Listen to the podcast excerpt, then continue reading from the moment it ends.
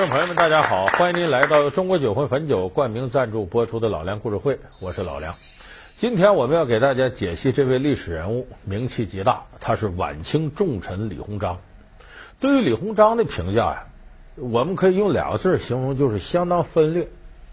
很多人说他晚清重臣、洋务运动的先驱，而且当时做了很多呀有利于维护大清统治的事儿。也跟列强啊锱铢必较的争夺大清的利益，但是也有更多的人说呢，李鸿章就是个卖国贼，说他掌握重权。你看签订的《马关条约》、什么《中英烟台条约》，一直到庚子赔款后边的《辛丑条约》等等等等，就说李鸿章呢在这个位置上没有尽到晚成重臣的义务，甚至就是个卖国贼。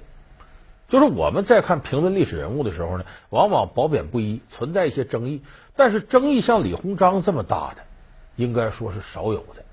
包括对于他的能力问题，你看这个日本首相，就甲午中日战争的时候，日本首相伊藤博文曾经说一句话，说李鸿章是唯一能与西洋列强一较长短的人，就说他有这个能力和西洋列强掰掰手腕。你看对他这个评价特别高。那么这样能耐大的人，他难道真就是个大卖国贼吗？千夫所指吗？所以今天咱们给大伙儿说说李鸿章身上这些争议到底从哪儿来？学厨师拿高薪，山西新东方烹饪学校邀您收看下节精彩。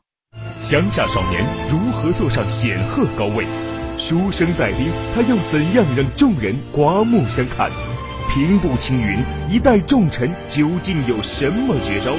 被称作东方俾斯麦、晚清卖国贼，到底哪个才是李鸿章的真实面孔？老梁故事会为您讲述谁冤枉了李鸿章。李鸿章呢，老家是合肥，说后来有人说他李合肥。他的原来家庭呢，条件还可以，他爷爷叫李殿华，是个小地主。但是他爷爷有个毛病，不会过日子，花钱大手大脚都习惯了。后来这日子一点点就过败了，幸亏呢，他这家族里头李氏家族很大，哎，你反正也不能眼看你活不下去。咱说过去那个封建宗族啊，谁家有难得帮，谁让咱们都是老李家人呢？有人就帮他家，还能过得下去。这个其中有一个很明事的长辈，把他爷爷叫过来，说：“你呀，你家过到这程度，这也不能完全怪你啊。可是你能总这么过吗？”咱们一辈儿精神，一辈儿迷糊，下边再精神，下边再迷糊，三穷三富过到老，得有个缓呢。你这么穷，你孩子又再这么穷，你家就没戏了。那我怎么能让我孩子你这样？不论怎么穷，你得有点正事儿。你勒着点自个儿，我一天少吃一顿饭，我年节少喝一顿酒，干嘛？省点钱供孩子念书。你下辈出个读书人做官了，你家不就缓过来了吗？啊，可也是。这李代华接受这个了。就这么着呢，日子再紧，他挤出钱来供孩子读书。李氏家族世代为农，从没有过科举功名。直到道光十八年，他的父亲李文安考中了进士，自此才成为官宦之家。这老李家就见缓了，一点点的，他爸爸后来就进京当官了。他爸爸考上进士那年呢。跟谁？跟曾国藩是同年，过去管这叫同科，就是我们是一科进士，就一波的上去了。就这么着呢，这不是家里头有读书人见缓吗？李鸿章呢，打小就读书，他爸爸读书人呢，说你这再加上李鸿章他母亲怀孕的时候呢，他爸就啊不停念书。搁现在话说，这个胎教搞得比较好，所以李鸿章一出生呢，就非常聪明。打小读这个，从这个。三百千嘛，就是《三字经》《百姓千字文》，一直到学庸论孟，《大学》《中庸》《论语》《孟子》，再到五经，再后来各家文集、诸子百家呀，滚瓜烂熟。李鸿章身高一米八，有大才，有大志向，有霸气。十六岁中秀才，二十岁赴京城求功名，写下“一万年来谁著史，三千里外觅封侯”的诗句。飞升士林，什么意思？一万年来，就说这人类活动啊，这么以来，谁注史？是哪些人书写了历史？这得是英雄好汉啊，能够改变历史的人，一万年来随注史，三千里外觅封侯。我家在这儿，我守家在地，这靠父母有什么本事？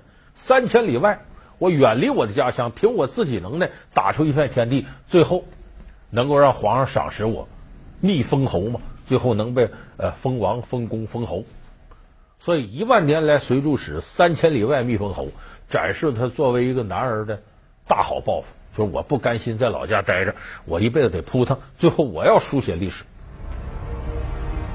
一八四七年，年仅二十四岁的李鸿章考中进士，被选入翰林院任庶吉士，同时授业于曾国藩门下，学习经世致用之学。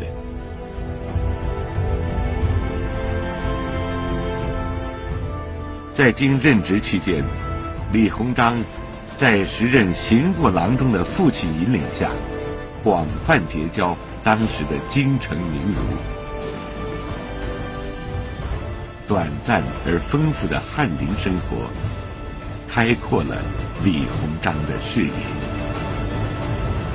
考上之后呢，就是当了翰林了，因为他考的是进士嘛，就进入了国家公务员序列。但是这个时候，李鸿章一肚子抱负嘛，三千里外觅封侯。但是这个公务员生活呀，从底层开始干起不好熬。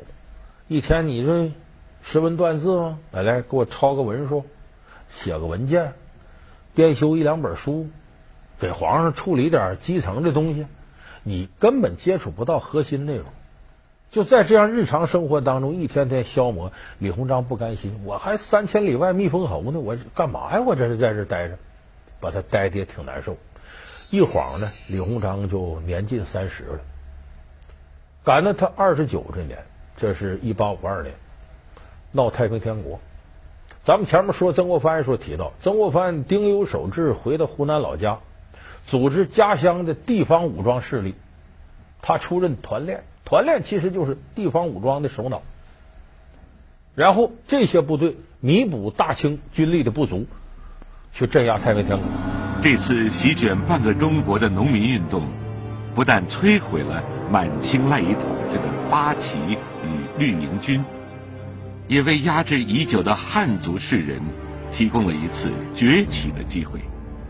中国的政局开始出现了深刻的变动，一批出色的政治人物从此登上晚清风雨飘摇的政治舞台。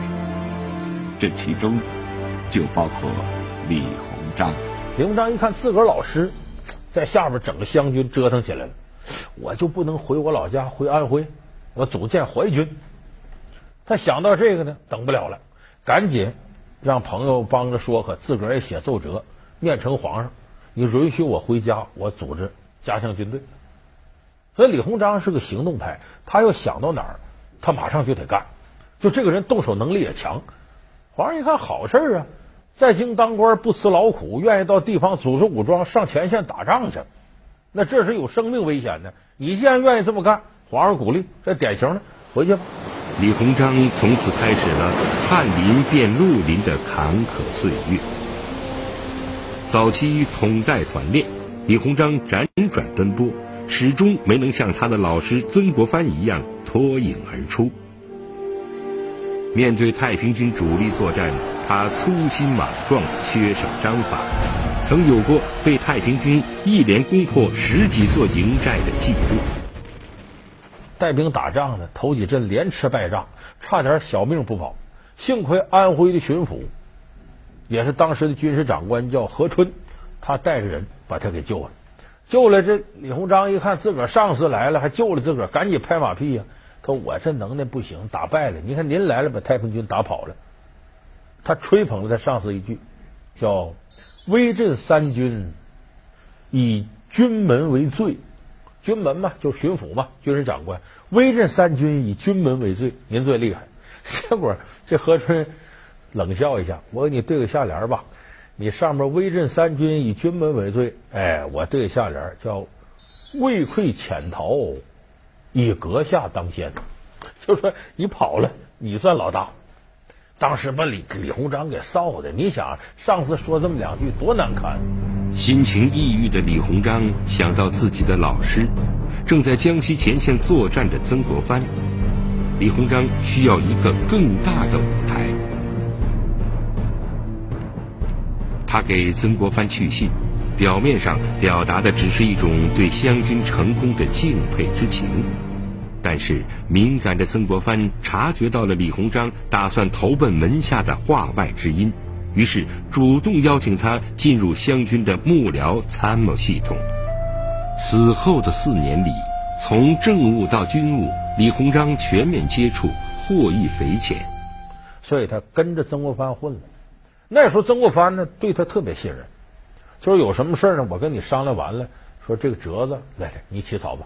李鸿章确实学问也不差，可是总这么跟下去，一晃三十多了也不是个事儿。等着等着，机会又来了。这个机会不是李鸿章自己找的，机会找上门来了。什么机会？太平天国那阵打着打着，沿着长江中下游推进，安徽呀、江西呀、江苏，一点点可要打到上海。上海当时成为大清的钱袋子，有钱人海了去了。这些有钱人吓坏了，为啥？太平军打来了，那我们还有好吗？烧杀掳掠的，我我们这钱都保不住了。你说，这越有钱的人，他他他。他越爱惜钱，说这他来了，我们财产都没了，这赶紧，咱干脆吧，咱们各家抽点钱，雇谁给咱们挡太平军？这时候大伙一想，找谁呢？说曾国藩那湘军弄得好，咱求求曾大人吧。来了找曾国藩，曾国藩当时湘军的力量啊，主要是集中在南京一带打仗，苏州一带打。你看最惨烈的，咱们看《投名状》里边，那不李连杰演的庞青云。就是苏州一战跟太平军打的特别惨烈，他拿不出更多力量，说我是腾不出手来了，我这边这些人都用着，哎，李鸿章在这儿闲着呢，正好你这跟我时间长了，得出去干点别的事儿去，来，你愿不愿意去上海组建军队？我特许你先回老家带人去上海。早年的团练带兵生涯，尤其是在曾国藩幕府的几年历练，李鸿章如今俨然是知兵的行家里手。他把湘军的营制、营规照搬过来，排兵布阵、出操训练也仿照湘军的套路。结果很快，这个淮军的力量就起来了。这经过正规训练，再加上一打胜仗，来的人更多了，很快。十四个营变五十个营，七万多兵力组建强大的淮军，这是李鸿章起家非常牢靠的政治资本。所以你看，李鸿章这个机会呢，有是他自个儿找的，也有机会砸到他身上，但是他抓住了。老梁故事会为您讲述谁冤枉了李鸿章。好，欢迎您回到中国酒会汾酒冠名赞助播出的老梁故事会。我说到这儿，有的人说这李鸿章看来能力很强啊，这怎么后来又卖国贼了？他没办法。后来，李鸿章签订的《中英烟台条约》《马关条约》《辛丑条约》，你从这表面看，这真是丧权辱国。你就拿这个《马关条约》吧，赔款日本两亿三千万两白银，而且还割了那些地方。两亿三千万两白银是什么概念？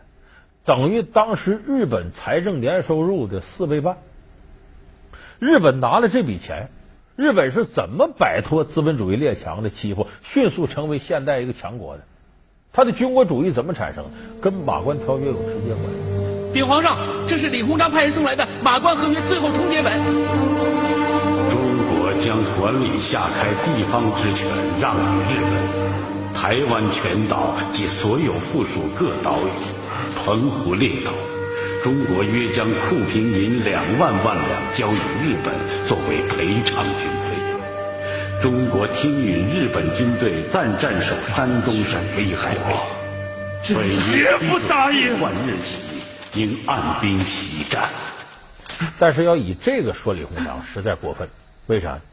李鸿章对大清的国策，你像洋务运动啊，开个电报局啊，弄个经商啊，什么招商局，这李鸿章能管着。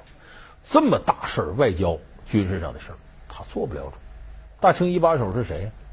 那时候同治啊、光绪皇帝，这都二把手。后头慈禧老佛爷是一把手。你除了这几位皇上太后呢，你还有这个亲王呢，像恭亲王奕欣、鬼子六、六王爷、七王爷，这是亲王啊。还有数不清的一些郡王，也是皇上的弟弟、哥哥之类的。李鸿章那是是管外交，管什么？充其量也就是个四五把手，没有绝对的决策权。叩见皇上。六叔，快起来！六叔，给六爷看座。今日朝议商量与日本媾和之事，此一去，日本人一定会逼我割地赔款。臣请旨，款怎么赔？地割不割？有人说：“那你是决策权不在你，那打仗可是你打，你怎么打输了呢？而且北洋水师世界当时排第九，怎么输给日本了？这个原因是多方面的，就是当一个体制腐败到一定程度，靠个人力量是很难弄起来的。李鸿章当时可以说在那个位置上，算是尽到了自己心血。北洋水师就是他一手组建的，你说一个甲午战争打光了，他不心疼谁心？他是最心疼。”说李鸿章那个时候打败仗有多种原因，体制原因、腐败原因，在大清内部山头林立。你这边打仗，那头是军机处还是南洋水师？看热闹看笑话，你输了才好呢。你包括这个时候主管军饷的那个翁同龢，就扣军饷不给你发。翁师傅文章做得好，可于兵事确实需要历练呐。我北洋水师强大不假，但是要保持这个强大却不易呀。我屡屡向朝廷请拨军费，正是为了保持北洋水师之强大，形成猛虎在山之势，威慑柴虎，使那日本人既惧我又怕我，形成不战而屈人之兵。猛虎却又不战，那就让他歇歇吧。也省点神儿啊！原来海军军费到什么程度？慈禧太后一八九四年过六十大寿，当时修建北海、中海、南海，花费六百万两银子，其中四百三十五万两是挪的海军军费。到后来慈禧太后修颐和园，费用一千万两银子，其中将近八百万两又挪的海军军费。你说这么干的话，这海军军费一点一点都被上头刮净了。而慈禧太后要办寿，李鸿章敢说什么？当时有位大臣说，应当把这个钱省下挪到海军上。慈禧太后说了句狠话：“你让我今日不快乐，我就让你一辈子不快乐。”给革职了。所以李鸿章当时没有什么办法。我北洋水师的两艘巨舰，几十英寸巨炮的炮弹都只有一枚呀！这样的庞然大物，还是什么军舰？它是海上。飘荡的死鱼啊！那炮弹呢？炮弹呢？请皇上问问翁师傅吧。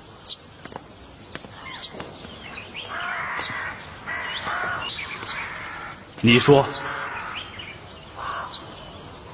皇上，臣虽总理夺职，平素以节俭为禁之。然战事突起，呃，谁又能想？你混蛋！他他也没有办法，这一仗打败。再一个，你说他是这个卖国贼，李鸿章还真我认为谈不上。为啥呢？他掌握大清重权，如果大清衰败了，他的利益也受到很大影响。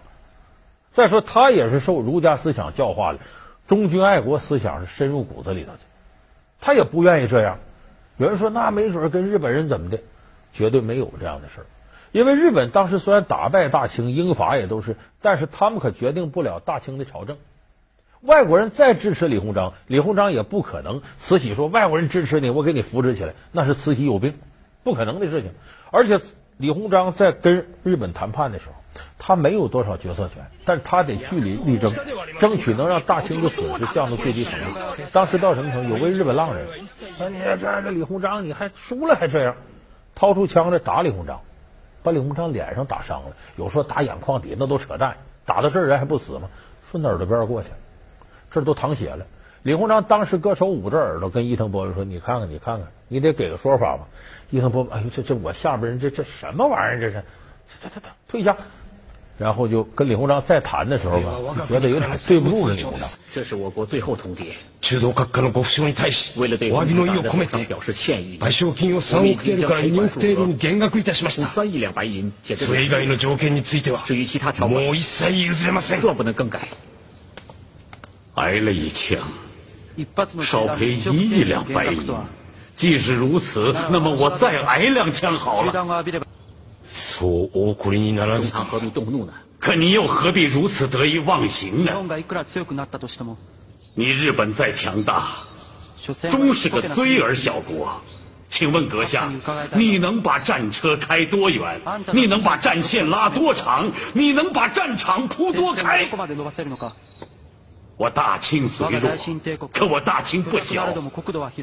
我大清气不如人，可我大清人多，众志成城，就是用血肉之躯，也要拖垮你们，拖死你们。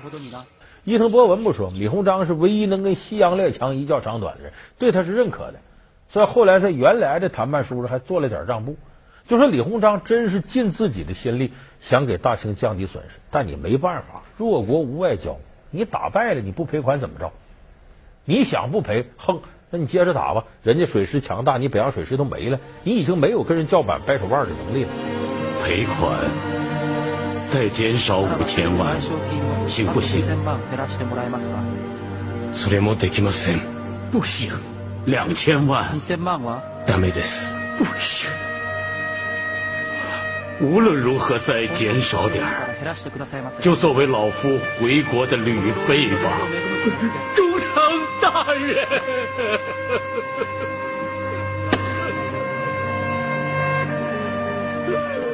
所以李鸿章没有办法再签订这样的条约。所以咱们现代人说李鸿章卖国贼，这个话很不公正。在他那个位置上，我觉得李鸿章做的也都差不多了。当然，他也收受贿赂。也溜须拍马，也结党营私，但是那个时候的历史人物，你能去苛求他吗？他这样做，可能很大限度是保留自己的权位。李鸿章和曾国藩和这些人都不一样。有的人做官是什么呢？宁为玉碎，不为瓦全。就说这个事没达到我目的，那我不干了。李鸿章不是，李鸿章是留得青山在，不怕没柴烧。我先忍忍，只要我这权力在，我就有办法能够成事儿。那你要从这个做官角度来讲。有的人干事是为了当官，有的人当官是为了干事我觉得李鸿章这两点兼顾，他有所作为是为了自己保官。那么他做一天官，他就要有所作为，这是李鸿章自小到大的一种政治追求。所以说，李鸿章能力是有的，但在那样一个年代，他也扭转不了大局，个人力量实在有限。我想，李鸿章如果生在一个比较贤明的朝代，以他的能力，应该能够大有作为。所以咱们说了一期李鸿章，只能慨叹李鸿章四个字叫生不逢时。他是一个草根出身的穷小子，却终能成功逆袭。他曾遭遇科考三连败，却最终大权在握。他收复新疆失地，他积极推动洋务运动。他就是曾经一人之下，万人之上的晚清名将左宗棠。风光背后的左宗棠究竟经历了怎样的传奇故事？老梁故事会为您讲述草根逆袭的祖师爷左宗棠。好，感谢您收看这期老梁故事会。老梁故事会是由中国酒魂汾酒冠名赞助播出。我们下期节目再见。